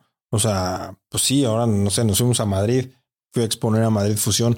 Pues sí, fuimos uno que otro fine dining, pero pues estuvimos más en lugares este normalazos, ¿no? O sea, de gente que come todos los días, ¿no? O sea, yo quiero tener un restaurante que coman todos los días, no que esté un restaurante para tu cumpleaños o para tu aniversario, ¿no? Entonces, eh, pues, lo que más como es, este, pues el domingo fui a comer carnitas a Coyoacán con las niñas, ¿no? O sea, por supuesto que me expongo a muchas cosas que, que a lo mejor puedes llevar a otro nivel que la gente no lo ve, ¿sabes? Y al final creo que hay comida buena y comida mala. Punto. Hablabas de, que un restaurante es un negocio. Tú lo ves así, ¿no? Eh, en un negocio en el que entiendo que tienes tu menú de degustación, ¿no? Y podrías hablar de que esto sistematiza y lo vuelve, perdona la comparación, un McDonald's en el que tienes todo perfectamente costeado, pero tú cambias tu menú cada mes, mes y medio. ¿Cómo manejas la rentabilidad de un negocio que tiene tanta variabilidad en su operación? Bueno, ya tienes los, ya tienes más o menos los precios en la cabeza de lo que puedes hacer y qué no puedes hacer, ¿no? O sea, hay veces que puedo meter caviar, hay veces que puedo meter otro tipo de cosas. Yo ya tengo en la cabeza, soy muy bueno para el numerito, ¿no? Entonces, eso es bien importante en la gastronomía, ser bueno para el número. O sea, por lo menos hacer una chingada regla de tres, ¿no? Este, que ahorita que mis hijas están aprendiendo a sumar, a restar y a tal, digo, amor, lo tienes que aprender por un tema de sistematización cerebral, pero la verdad es que no lo vas a utilizar. Este, cuando estés más grande, vas a utilizar una calculadora, vas a hacer tal, pero tienes que estructurar tu cerebro, tienes que estructurar cómo tienes que pensar, cómo tienes que hacerlo, cómo tienes que, que haber. Y ahora les enseñan las matemáticas completamente diferente de cómo me las enseñan a mí. Entonces, yo lo veo igual soy retrasado mental cuando me dicen, papá, ¿y cómo se hace esto? a ver, enséñame cómo. No, pues esto, Y yo, no, güey, a mí me lo enseñaron de otra manera completamente diferente. Entonces ya no me puedo yo meter porque las voy a, las voy a, ya sabes, a confundir. A confundir. Entonces, este, pues sí, ahora hasta eso la educación ha cambiado mucho. Entonces, em, creo que em, soy muy bueno para el número en cuestión de, o sea, si me pides, hazme una raíz cuadrada de 387, repruebo en este instante. Pero si tú me dices, ¿a cuánto venderías esto? Yo te hago una serie de preguntas y te digo, ah, pues esto lo tenemos que vender en tanto, ¿no? Hace eh, poco estaba leyendo el libro de Will Guidara, eh, Unreasonable Hospitality, ¿no? Y habla de esta regla que tiene del 95-5, ¿no? Y cómo él cuidaba el 95% de todos los costos del restaurante para que con ese 5% pudiera hacer algo que hiciera que un plato o una misma experiencia o un maridaje saltara y se hiciera especial. ¿Tú cómo piensas en la distribución de los costos de un platillo? Lo que te digo, pensando ya bien en la distribución, pues puedes meter una cosita ahí, este, incluso hasta las cosas que, que regalas, ¿no? Pues yo, yo, yo regalo muchas cosas, ¿no? O sea, ¿Cómo que? O sea, el regalo a clientes muchas cosas, ¿no? O sea, a mí me gusta de, me cae bien alguien y ya mándenle, ya sabes, este, mándenle dos copas o ya sabes, ¿no? O sea, soy muy, este, muy así y me volví muy estructurado. Tengo gente que me estructura, ¿sabes? Porque porque yo antes llegaba y odio los cuadros o las sillas, cambien todas las sillas. Entonces de repente le llegaba una factura a la chica que me administra. Chef, este, ¿qué es esto? No, pues es esto. No, pero pues es que no hay dinero. Yo, puta. Este, bueno, este, y ya lo ponía yo, ¿no? Este, y entonces ahí aprendí de, llegaba y, a ver, quiero cambiar las mesas. Ya iba con Pamela y le decía, oye, Pamela, ¿podemos cambiar las mesas? ¿Cuánto es tanto? No, pues en tres meses ya me esperaba tres, ¿no? Llegaba a los tres meses, chef, ya tenemos para cambiar las mesas. ¿Qué mesas? No querías cambiar las mesas. No, no, ya no quiero las mesas, ahora quiero copas, ¿no? O ya no quiero esto, o ya no quiero el otro, ¿no? Entonces, este, pues yo estoy viendo todo el tiempo qué detallitos mejorar y qué cosas puedo cambiar en el restaurante y eso cuesta dinero. El rol del chef tradicionalmente eh, se ha, no sé si decir la palabra limitado, pero identificado con con la cocina, ¿no? Con el back of the house. Y el frente de la casa, el salón, el cómo se vive la experiencia normalmente estaba fuera del dominio del chef. Ahora tú eres el dueño. ¿Cómo en el sud, cómo se integran estos dos equipos que para muchos restaurantes son dos equipos a veces antagónicos? Bueno, que a los dos me los traigo cortitos, ¿no? O sea, que aquí no hay un, o sea, el problema que pasa en un restaurante tradicional en donde este no hay un no hay un jefe que vea a lo mejor por el bien común del restaurante. digo, no lo digo que no lo haga el gerente, pero pues siempre los chefs mandamos a la chingada a los pendejos del salón, ¿no? o sea, tradición. Esa es, una tradición. Eso es, la, eso es una tradición, ¿no? Pero pues ya cuando te vuelves cabeza de un lugar, pues no puede haber malas vibras ni mala onda, porque siempre hay un pendejo, ¿no? O sea, a vista de unos y de otros, siempre es el mesero pendejo que vendió una cosa y siempre está él, es que es el chef pendejo que no tiene las cosas que tiene que tener, ¿no? Entonces, este es muy difícil y ahí es cuando tienes que ser muy empático y ponerte en el lugar, pues de uno y del otro, ¿no? Entonces, eh, siendo un jefe justo, con eso eliminas este, cualquier tipo de, de... Y las reglas muy claras, ¿no? O sea, qué pueden vender, qué no pueden vender, qué tienes que tener tú, qué no tienes que tener tú, qué tal. Teniendo las reglas muy claras este, y sabiendo que va a haber pues, una consecuencia si alguien la caga, este, no hay este... Porque yo no es que me ponga del lado de unos o del otro, ¿no? Que unos tengan más privilegios que otros, ¿no? Sino que, que aquí buscamos tan así que pues las propinas se reparten igual para todos, todo va igual, todo es, o sea, aquí es este, porque antes los problemas era de no, esos cabrones ganan mucho y no hacen nada, ¿no? Y este, y los otros decían, no, es que yo tengo que aguantar a los clientes o yo tengo, ya sabes, o sea, como que hay pensamientos ahí de que em, uno, uno vale más que otro, pero pues para mí también es bien importante la persona que limpia o lava los vasos y los platos, porque pues, sin ellos no podemos vender la comida. Entonces, no hay un valor mayor en el trabajo de un restaurante en el cual todos somos uno en grandecito, grande, chiquito, pero pues sin el chiquito no se mueve el grandote, ¿no? Entonces, em, teniendo bien claro eso y ganando todos lo mismo, este, con eso limitamos mucho el, la separación de puestos, ¿no? Hoy el Sud 777 está en el lugar 23 de los mejores restaurantes de Latinoamérica y 52 del mundo. Eh, has estado ahí por 7, 8 años. ¿Cómo funciona entrar a una lista y cómo evitas terminar trabajando para la lista? Bueno, em, pues la verdad es que son, hay, pues es una academia en la cual pone un, un director por región o por país y esa persona decide quiénes son los jueces por, por su región. Y entonces esa persona va a comer a los restaurantes. La conoces, te preparas, te avisas. Es que cambian cada año, ¿no? O sea, los tienen que cambiar cada año. El 80% de la lista cambia cada año. Entonces, pues no sabes luego a veces quién viene, quién. Tienes tus sospechonas, ¿no? Y puedes saber, puedes este, llegar a pensar quién puede ser, pero realmente nunca sabes quién es. Está, hay mucha gente que está en contra de las listas y que creen que es una mafia y que se paga por estar en esa lista, ¿no? Pero puta, si pudiera hacer eso, créeme que yo hubiera conseguido la lana para ser el número uno, ¿no? O sea, porque tengo socios que por lana no paramos, ¿no? Entonces, este, si fuera cuestión de pagar, pues ya me hubiera comprado el número uno, ¿no? Este, la neta, ¿no? Este, pero, pero pues no, es una cosa que, que vas, este, que vas construyendo y que vas haciendo conforme va llegando el tiempo. digo, hay mucha gente porque cree que es un grupo muy reducido de gente, pero pues la neta es que está abierto a mucha gente, ¿no? Tanto que ahora estoy en el 24 y hubo gente de otros lados que, que me superó en la lista. No pasa nada, ¿no? O sea, me da igual estar en el 1 que en el 50. Te mentiría si te dijera, ay, a mí la lista me vale madres. No es cierto. Por supuesto que me gusta estar adentro de la lista. Por supuesto que eso trae negocio al restaurante.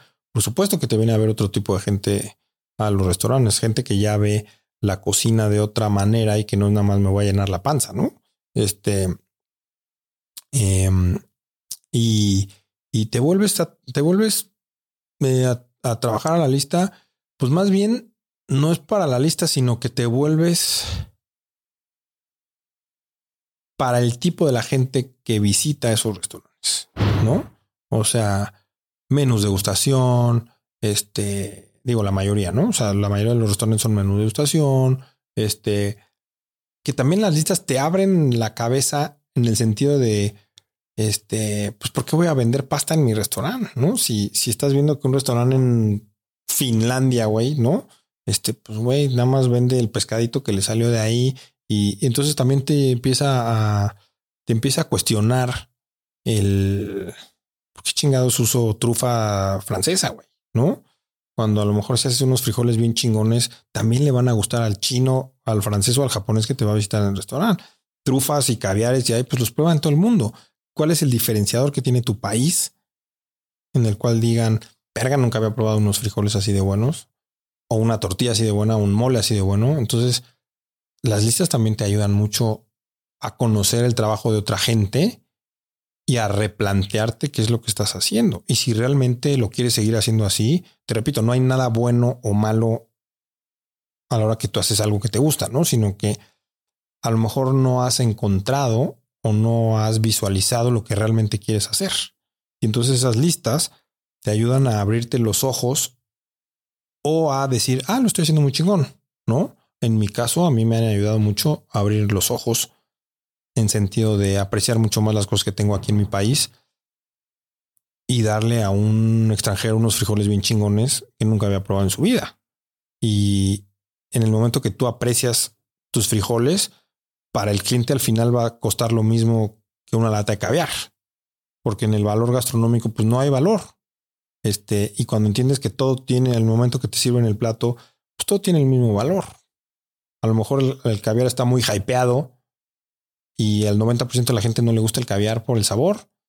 Le va a gustar más los frijoles, pero pues si digo que no me gusta el caviar, puta, ¿cómo va a quedar enfrente de la gente? Y la neta es que me gustan más los frijolitos, ¿no?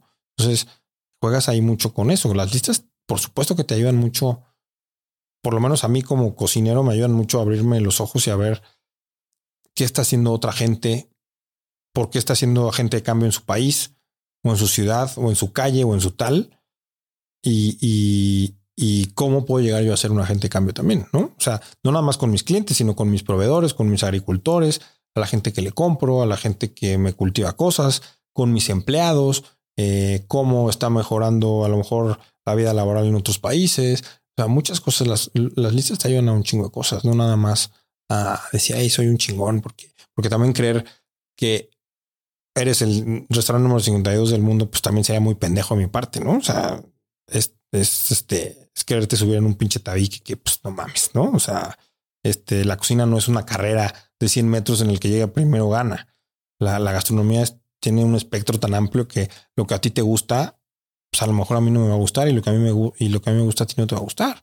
Porque tenemos historias de vida diferentes, gustos diferentes, vemos la vida de otra manera completamente diferente, tenemos recuerdos diferentes, em, traumas con la comida diferentes, porque al final cuando algo no te gusta yo creo que es un trauma, ¿no? O sea, tengo una de mis hijas que no le gusta pues casi comer nada y entonces la ve sentada y está llorando y está, no quiere comer y entonces el otro día hablé con ella y, le dije, amor, este, la comida no tiene que ser un, un suplicio, ¿no? O sea, nosotros vivimos de la comida, este, tú vas a la escuela gracias a la comida, entonces dime qué no te gusta, dime qué no quieres y yo con mucho gusto te lo voy a dar, pero no puedes ver la comida como un suplicio, ¿no? O sea, esa manera de que este pues, te hacían en tu casa espinacas y te cagaban las espinacas, pues no te levantas hasta que no te coman las espinacas, pues está muy de la verga, ¿no? O sea, está muy, muy tal. O sea, yo, yo siento que, digo, a ver, tampoco voy a juzgar a las señoras, ¿no? Pero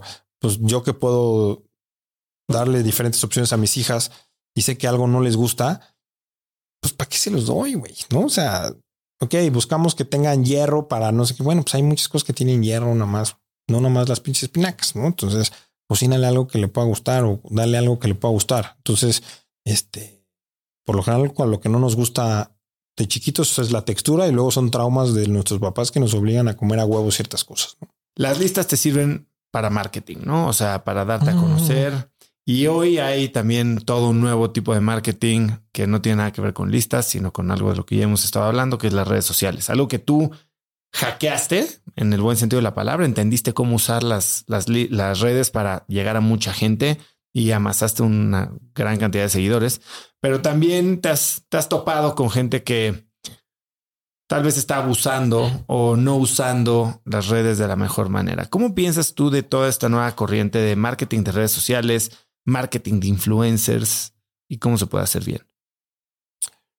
Bueno, pues sí, yo la verdad es que no. Yo cuando veo que un güey sale hablando, ves ahorita el caso de Luisito Comunica, ¿no? Del tema del IFA y de todo eso. Este, no me pagaron, pero pues ya lo que sí le pagaron. Yo por eso no creo en los influencers, ¿no? O sea, porque evidentemente, o sea, yo, ¿eh? O sea, yo por qué le voy a hacer caso a un güey más pendejo que yo en una cosa, digo, en el caso de que sea, ¿no? O sea, no digo que todos los influencers sean unos pendejos, pero, pero, pero yo no le veo ningún sentido, porque además, pues los followers, los followers los puedes comprar, los puedes tener, este, para mí no hay una opinión válida en el sentido cuando un youtuber, instagramer tal te, te, porque además también es muy cagado. La, la mayoría de la, de la gente que los veo, que les da like o que tal, no son consumidores finales de, de las cosas, ¿no? O sea, está comprobadísimo que, que pues, puedes tener un chingo de likes, pero eso transformarlo en una venta, pues se vuelve muy complicado, ¿no? Este. Y la gente que realmente es influencer no se dedica a ser influencer, ¿sabes? O sea, un jugador de fútbol que tiene un chingo de seguidores, te apuesto a que va a vender más una cosa que un güey que no se dedica a nada, que no tiene ningún talento de nada y te recomienda una cosa, ¿no? O sea, yo creo que para ser influencer, en el buen sentido de la palabra, tienes que ser muy chingón en algo, en algo, en lo que sea, ¿no? O sea, futbolista, cantante, tacata, tacata, Este, influencias a la gente en el buen sentido de la palabra, para bien, ¿no? O sea, este, entonces cuando, cuando tú eres una verga en lo que haces, la gente en automático te va a seguir, te vas a volver un influencer sin necesidad de vivir de eso. Cuando a mí, cuando tú vives de eso, compa, este, no, no, o sea, volvemos a lo mismo. Cristiano Ronaldo, si mañana le bajan su cuenta de Twitter o su cuenta de Instagram, pues ese güey va a seguir ganando millones de dólares jugando fútbol. Si a mí me cierran mis cuentas, mi restaurante va a seguir lleno. Si, si, si a Luisito comunica, digo, porque él ya tiene restaurantes, no quiero decir nombres, pero si a un influencer le cierran su cuenta de Instagram, se queda sin chamba, brother. Entonces, em, son como cosas completamente diferentes. Tú no puedes decidir volverte un influencer. No es este, tú no, tú no puedes, es como los apodos. Tú no te puedes poner el apodo solito, ¿no? O sea, si te mandan a la escuela con un gallo, güey, y a alguien se le ocurrió, mira el gallo, te chingaste eres el gallo hasta que te mueras, güey. O sea, yo tengo amigos que, puta, güey, el gallo, ¿no? Pues el gallo, pues, le decimos el gallo, pues por eso, ¿no? O sea, por eso se lo puso a alguien que se le ocurrió decirle al gallo y luego era hablar, hablabas a su casa de, hola señora, ¿me puede pasar al gallo? Y ya está su mamá sabía que le decían el gallo, güey, ¿no? Entonces, este, pues a lo mejor no saben ni cómo se llama, pero pues ya sabes que es el gallo. Es lo mismo con los influencers. Tú no puedes decidir volverte un influencer, ¿no?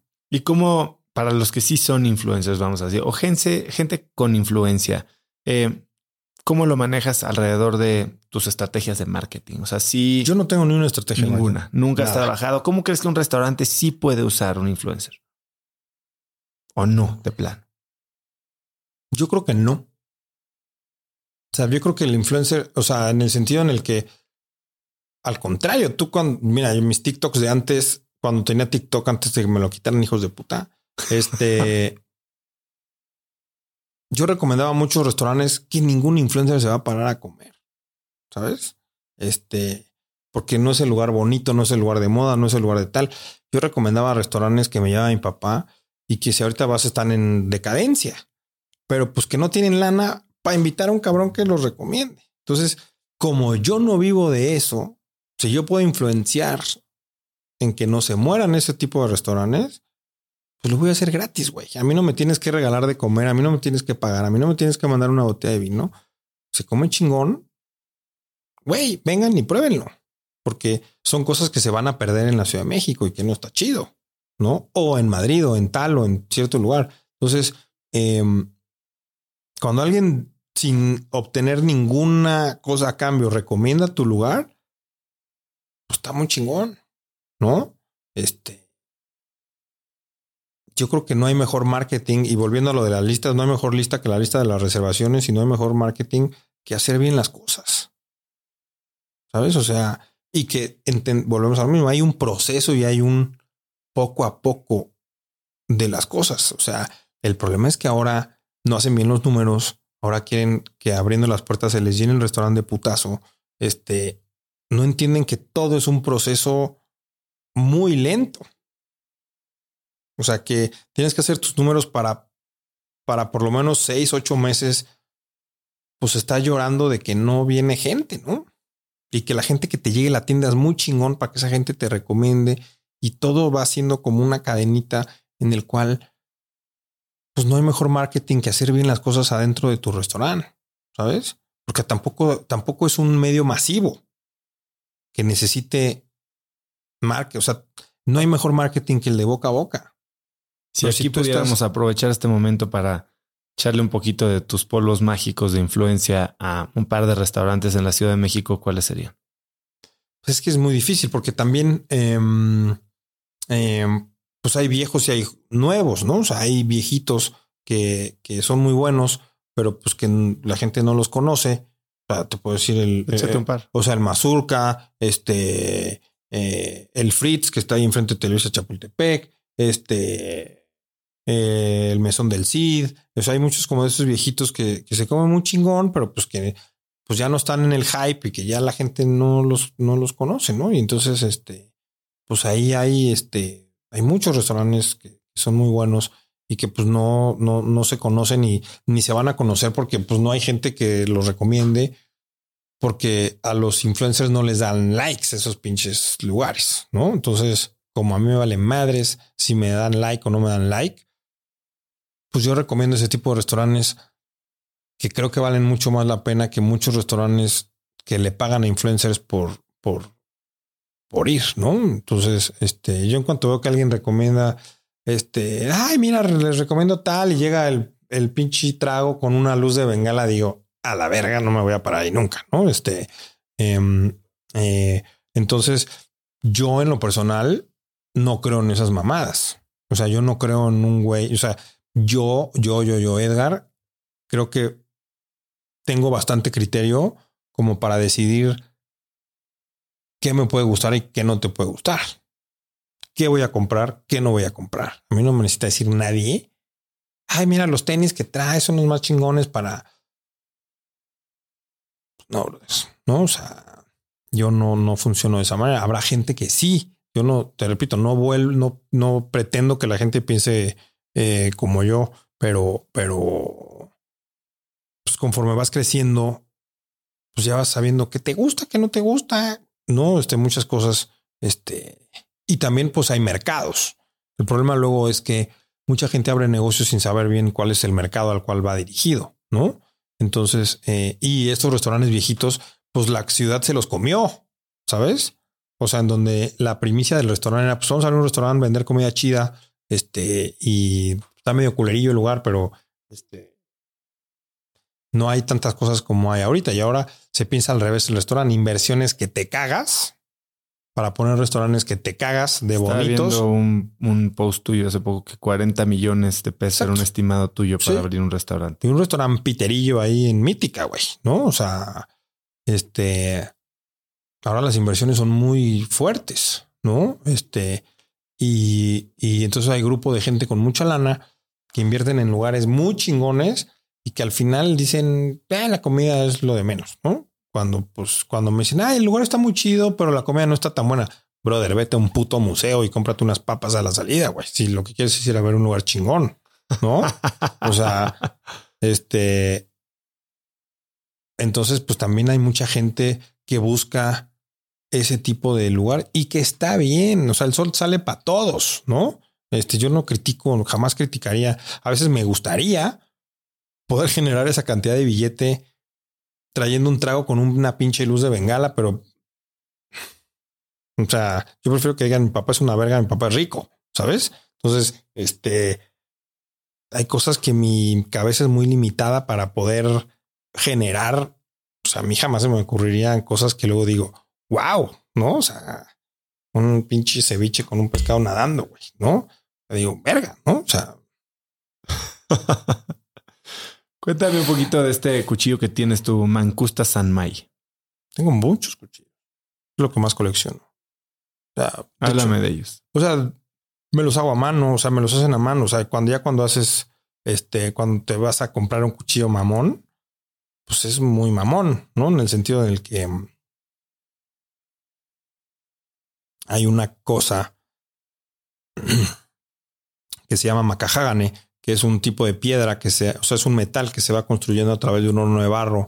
Este, que creo que ya nada más existen dos o tres personas en Japón que lo pueden hacer, porque todo es a ojo. O sea, no hay, no hay como una fábrica que haga estas madres. O sea, seguro las hay, ¿no? Pero este, pues los que saben de acero dicen que pues, estos güeyes son los más chingones que hacen esas cosas. ¿no? Entonces, una vez al año con polvos, bueno, no sé cada cuánto lo hagan, pero con polvos, con tierras de, de, de que van arrastrando los ríos del deshielo de los volcanes, sacan estos metales y estas madres y entonces hacen un horno de barro que levanta mil grados y entonces van echando la, van echando las, las, los polvos, los metales y se forma un, como si fuera un meteorito, ¿no? Tardan un día. Entonces está el maestro este viendo a ojo hasta que llega a un punto rojo que solo él sabrá dice, ya está chingón el metal. Se queda el metal y dejan que se enfríe, rompen el horno y sacan, sacan la chingada piedra y se llama macajagane, el pedazote de piedra. Entonces, pues lo parten, ¿no? En pedacitos. Y ahí pues, está el maestro que hace el metal, el maestro que hace este pues, la espada o el cuchillo. Y está el güey que hace los mangos, dependiendo tu agarre, igual otra vez volvemos a lo mismo, el agarre y tu contorno del brazo. Y está el que le da el filo y el que le da el acabado al cuchillo, ¿no? O sea, son muy, en Japón son muy especializados en, ¿no? O sea, hasta el güey que hace este chingado vaso, está el güey que lo pinta y está el güey que lo empaqueta, ¿no? Pero que cada uno está especializado en, en lo que hace. ¿Cuándo usas estos cuchillos especiales? Ahí los tengo. O sea, para mí cualquier cosa es especial. Yo no soy, yo no soy de, ay, hoy es especial porque mi hija cumplió. Para mí cualquier momento puede ser especial. Te digo, volvemos a lo de la muerte porque pues nunca sabes cuándo te va a visitar la huesuda, ¿no? Una cosa que dices eh, o que recomiendas es aprender a perdonar porque nunca sabes cuándo vas a necesitar pedir perdón. ¿Cuándo aprendiste esa lección? Entonces, mi papá decía, perdona, pero no olvides. ¿No? O sea, cuando no perdonas, pues estás cargando pesos que no tienes que cargar. O sea, lo mejor que puedes hacer en la vida es perdonar a la gente que te hizo mal. Y pues ya, ¿no? y saber dar el perdón también está chingón. Porque pues nunca sabes cuándo vas a necesitar que alguien te perdone. ¿No? Entonces, si eres una persona que no las perdona, pues tú también la vas a cagar un día y vas a necesitar que alguien te perdone. ¿No? En todo, en tus relaciones, en tu vida, en tu trabajo, con tus clientes, con tu tal. Y pues si tú no reconoces cuando la cagas, pues estás cabrón, ¿no? ¿Qué proyecto es el que más te emociona este 2023? O sea, sé que tienes Comedor Jacinta, tienes las pizzerías, tuviste el tema de los food trucks, lo cerraste. Con Sub estás cumpliendo 15 años. ¿Cuál es el proyecto que más te emociona este año? El Music Bar que vamos a abrir. Cuéntame. la música también me gusta mucho. Entonces ahora vamos a abrir un Music Bar ahí al ladito del Sud. Ya mandé a hacer las, todas las bocinas y todas las cosas a mano con margules. Este, y por el momento es lo que más me emociona. ¿Cuál es el concepto? Es un high five, música análoga, este, vinilos. Este. Fui al Tokio ahorita hace un par de semanas. ¿No lo conocías? Sí, ya había ido, pero fui este fin de semana. Entonces es el concepto. Buena. Vas a dejar bailar porque algo que me frustró del mm. Tokio es que no puedes estar parado y no te puedes, no puedes bailar. Es que. Y por música tan buena. ¿Sabes por qué? No? Pues porque es medio speakeasy, ¿no? No, más bien, eh, a ver, el, tema de que no puedas, este, número uno, el piso, porque recién que lo abrió, eh, el dueño es muy amigo mío, ¿no? O sea, Edo es muy amigo. Que de hecho me acaba de escribir ahorita que viene alguien, no sé, ¿no? Este, mm, un tema es el piso, que lo puteas, ¿no? Y número dos es, pues es vinilo. Entonces, si tú haces vibraciones, Salta. Brinca, ¿no? O sea, era como cuando tenías tu, tu Walkman de pinche este compact disc. Si lo movías mucho, pues no sonaba, güey, ¿no? Entonces ahí es un poco que también si, si, si brincas, pues la aguja del, del, del tocadiscos pues, brinca, ¿no? Me había puesto a pensar en eso. Sí, o sea, no es un tema, es un tema real de, es como, ¿por qué no aceptas mesas de más de 10 en el restaurante? Pues porque se vuelve un servicio de la verga y no quiero eso en el restaurante. ¿No? O sea, por lo general las decisiones que tomamos adentro de los restaurantes es por bien del consumidor y no por bien de uno de nosotros. Entonces, luego a veces eso no lo entienden tan bien, ¿no? Oiga, pero es que somos 10. Señora, no tengo lugar. No, este, fíjate, el otro día me la aplicaron. Me hicieron tres reservaciones diferentes hace meses de seis personas. O sea, era una reservación, 18 personas llegaron al restaurante, pues obviamente no tengo más que tres mesas de seis personas y pues estaban alejadas, ¿no? Y hicieron un desmadre en el restaurante. No, es que queremos estar juntas. Y... Pero, güey, te hablaron un día antes, nunca dijiste nada. No, pero es que no es posible que vamos. No, es que no caben en ningún área del restaurante juntos. No hay manera. Bueno, aquí no, güey, no es, no se puede. Las decisiones siempre son por bien del consumidor. Y hay restaurantes que 25, vengan los 25, ¿no? Y te, o sea, son otros, otras misiones diferentes. Sí, un, lugar donde yo he visto muy claro eso es tipo en Valle Guadalupe. Llegas con grupos de más de seis personas y vas tardar seis horas en que te traigan de comer, todo el mundo le va a llegar separado. Y como es la temporada fuerte, aceptan a lo que sea, ¿no? Y eso no está bien. Chef, para cerrar, si pudieras escribir un mensaje en el cielo para que millones de personas lo vieran, ¿qué diría? Uf, tengo tantos. No me va a alcanzar el cielo para escribirles tantas cosas que tendría que. Aquí lo extendemos. Pues no sé, hay muchas cosas que podría decirles, ¿no? O sea, este, especialízate en algo, ¿no? Porque luego a veces, muchas veces, nos, o sea, muchas veces queremos mejorar en lo que somos más débiles en lugar de perfeccionar en lo que realmente somos una verga, ¿sabes? O sea, es como de, güey, voy a aprender a disparar con la izquierda. ¿Para qué, güey? ¿No? Mejor especialízate muy bien en tirar con la derecha, ¿no? O cocino muy bien vegetales. Mi fuerte son los vegetales. Ya no le busques a la carne, ya no le busques a otra cosa. Va a venir gente que va a querer comer carne, pero mejor, si eres bueno, hazte mucho más bueno en tus fortalezas que en tratar de mejorar tus debilidades. Comparto la visión y, me gusta el mensaje. Edgar, la verdad es que me encanta lo que has hecho, la evolución de tu cocina y el, nombre o, cómo has elevado el nombre de México alrededor del mundo a través de lo que haces. Eres un crack, tu personalidad es algo que pues se defiende sola. Eh, disfruté muchísimo esta plática. ¿Dónde puede seguirte la gente? ¿Dónde puede aprender más de ti? ¿Dónde puede hacer una reservación para el Sud? Sí, bueno, ahí yo sabes que soy muy atento de mis redes sociales, ¿no? Este, en Instagram, que es Edgar Nunes M, va a aparecer en pantalla, ¿no es cierto? Este, Edgar Nunes M, igual en mi Twitter, ahí también. Y si este, tenemos suerte, tu TikTok. Y si tenemos suerte en mi TikTok. pero si no, pues que se chinguen los chinos y no me tendrán en TikTok. Eh, ¿Algo que quieras agregar? No, muchas gracias. Me encanta platicar y hablar. Yo podría hablar ahora. Pues muchísimas gracias por estar. A ti muchas gracias.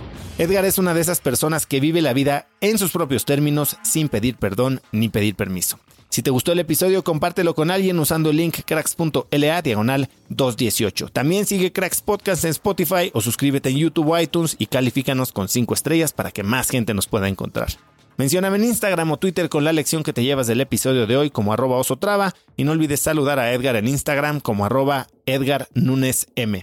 Puedes encontrar links a todo lo que hablamos y mencionamos hoy en las notas del episodio en cracks.la diagonal 218 y antes de irte si quieres recibir todos los viernes un correo mío muy corto, con mucho punch, con cinco tips, artículos, libros, gadgets, frases, cosas que me recomiendan mis amigos, mis invitados del podcast y que creo que pueden ayudarte a tener una vida más productiva o a empezar una conversación interesante el fin de semana. Regístrate para recibir Viernes de Cracks, es totalmente gratis y puedes hacerlo en cracks.la diagonal viernes. Eso es todo por hoy. Yo soy Uso Traba y espero que tengas una semana de cracks. Si tienes una empresa, esto te interesa. El 14 de mayo voy a tener una plática cruda y honesta con Simón Cohen, fundador de Enco Global, una de las empresas más rentables del mundo, sobre lo que se necesita para crecer tu negocio. Después de muchos años en el mundo del emprendimiento y con la perspectiva de los cracks a quienes he entrevistado, hoy sé que la realidad es que no existe un secreto si es que quieres escalar. Lo que sí funciona es tener hábitos y sistemas sólidos, claridad en tus metas y aprender de quienes lo están logrando todo hoy, en tiempo real. Te invito a Business Hackers, un evento virtual en el que por primera vez Simón nos contará los detalles de su negocio para entender qué hay detrás de ese éxito y qué es lo que se necesita para replicarlo en tu propia empresa. Conéctate a Business Hackers desde donde estés el próximo 14 de mayo. Inscríbete hoy mismo en cracks.la diagonal hackers y encuentras el link en la descripción de este episodio. Este episodio es presentado por Diri Móvil, la innovadora compañía de telefonía celular que conecta a cientos de miles de mexicanos. Yo no sé a ti, pero lo peor que me puede pasar es quedarme sin datos en mi plan o quedarme incomunicado en eventos y no poder trabajar desde donde esté. Platicando con amigos sobre este problema, hace unos meses conocí Diri, que es el líder indiscutible en la venta de eSIMs digitales que puedes usar como línea principal manteniendo tu número actual o también como línea secundaria para siempre estar conectado en México, Estados Unidos y Canadá. A través de la aplicación de Diri puedes gestionar tu línea y elegir entre diversos planes como el que yo uso de 40 gigas al mes por solo 279 pesos. Por escuchar cracks, Diri te regala 7 días de servicio ilimitado totalmente gratis descargando tu eSIM gratis en diri.mx diagonal cracks. Diri se escribe D de dedo I.mx diagonal cracks.